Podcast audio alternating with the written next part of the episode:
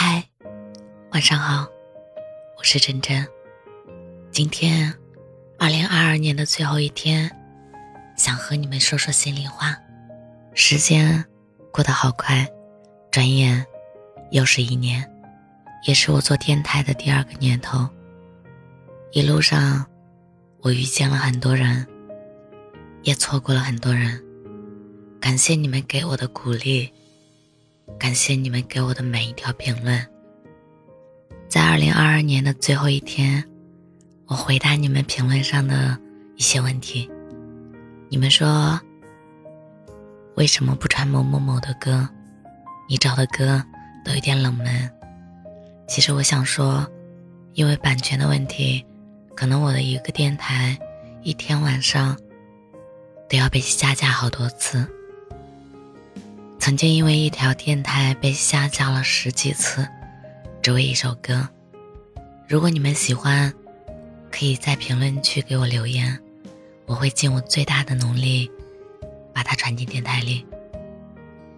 评论中，我看到有人说他不是很喜欢我的声音，我想和你说的是，没关系啊，好声音有很多。你可以不停的找寻，直到遇见那个你喜欢的声音。二零二二最后一天，我要对自己说，也要对你们说。我觉得我最崇拜的那个人，就是我自己。今年是我陪自己翻了一重又一重的高山。跨过一次又一次的难关，所以我要感谢自己。二零二三，希望我的声音可以继续陪伴你。如果可以的话，我们电台见。